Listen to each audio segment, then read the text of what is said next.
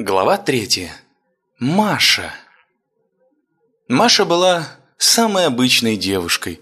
Училась в институте, не всегда слушала маму с папой, но при этом могла назвать себя хорошей девочкой.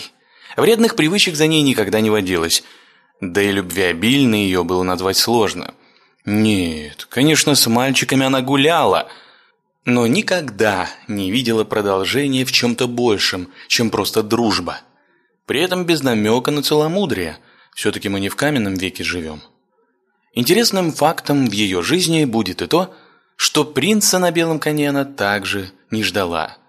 Не потому, что мечты и замки уже рухнули, а просто будучи прожженной реалисткой, во всяком случае хотелось в это верить, видела всех людей насквозь, понимая, такие подарки ей не нужны. В отличие от нашего героя, к ней не постучалась в дверь судьба. А все произошло более прозаично. Старушка, видимо, решила разнообразить сюжетные отвороты, да и немного фортуны с волей случая не помешает.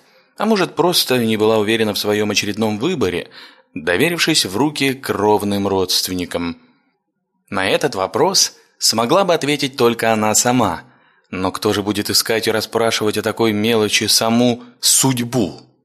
Да и счастье ее найти выпадает далеко не каждому. В тот день Маше жутко не хотелось вставать к первой паре. Объяснить себе она это не смогла. Вот просто не хотелось, и все тут. Будильник начал бить свою звонкую канонаду – и наравне с его протяжными завываниями где-то в глубине ее души зародилось вечно подстерегающее чувство долга. Ему был показан белый флаг, и Маша грустным мешком мыслей отправилась в душ.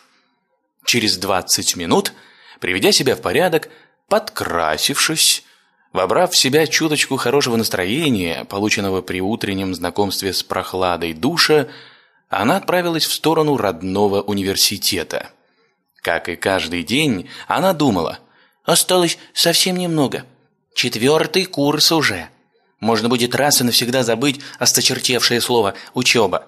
Не то чтобы она не любила учиться, просто унылое однообразие будней сможет надоесть кому угодно.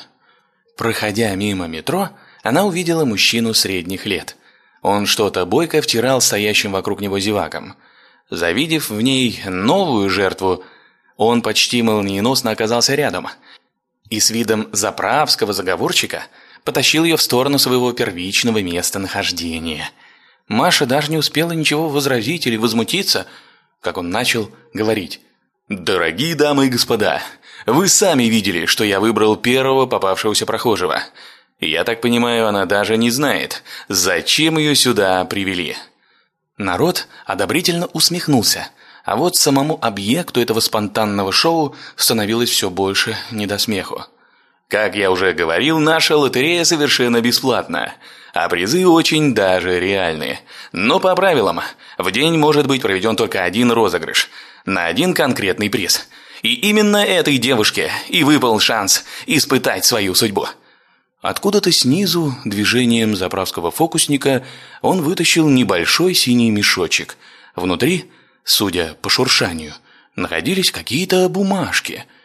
«Представьтесь, девушка, нам очень любопытно узнать имя такой красавицы и тяните из мешка ваш счастливый лотерейный билет. Все, что выудите, будет вашим». «Меня зовут Маша», Еле выдавила из себя она и запустила руку в мешочек. «Прекрасно! Смелее, Мария! Мы все болеем за вас!» Все больше холодея, сама не понимая почему, она трясущейся рукой вытянула маленький голубенький листочек бумаги и протянула его тому самому ведущему лотереи. Мужчина взял его, рассмотрел с озадаченным видом, сверил содержимое с каким-то списком и торжественно произнес «Дорогая Мария, вы выиграли три билета в самый лучший ночной клуб Москвы «Обратная сторона». От всей души поздравляем вас. Свой выигрыш вы сможете получить вон там. Наша сотрудница вам все выдаст». Он кивнул скучающей в стороне девушке, и та с оживленным видом призывно махнула Маше рукой, радостно улыбаясь. Героиня розыгрыша, все еще в мутном состоянии своего разума, неспешно направилась к ней, с усердием вглядываясь себе под ноги. Мало ли какие кочки и другие пакости могут встретиться на оживленной улице нашей столицы.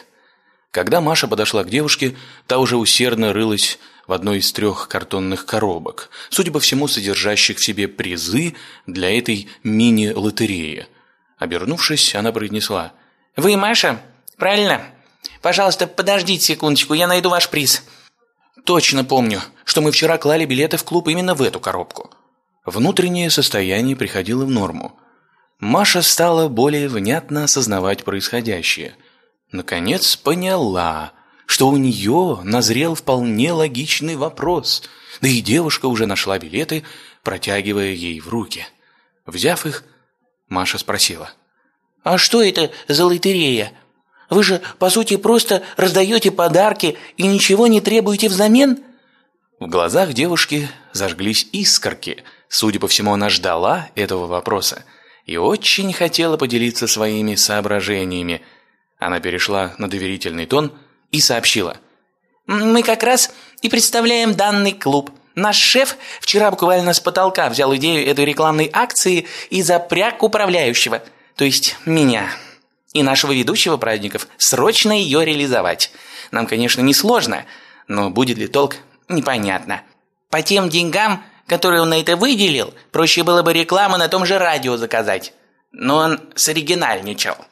Маша улыбнулась, тоже не поняв мотивов, но решив поддержать ее теорию, произнесла. «И так бывает. Наверное, подсмотрел у конкурентов с Запада. Там такое любят проводить». Управляющая клубом усердно закивала, подтверждая правдивость ее слов – Распрощавшись, Маша направилась в сторону своего вуза, но уже точно знала, что на пары она сегодня не пойдет. Не то настроение.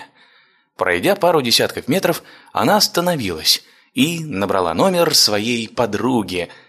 Первое, ей было что рассказать, а новости уже буквально распирали все нутро.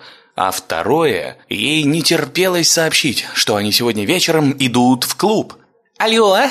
«Кать, ты все спишь, что ли?» «Давай, вставай!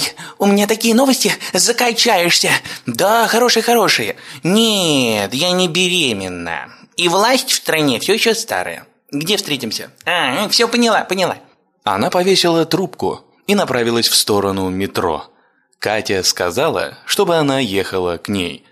Предков не будет до завтра, а значит квартира в их полном распоряжении. Да и ехать было всего две станции –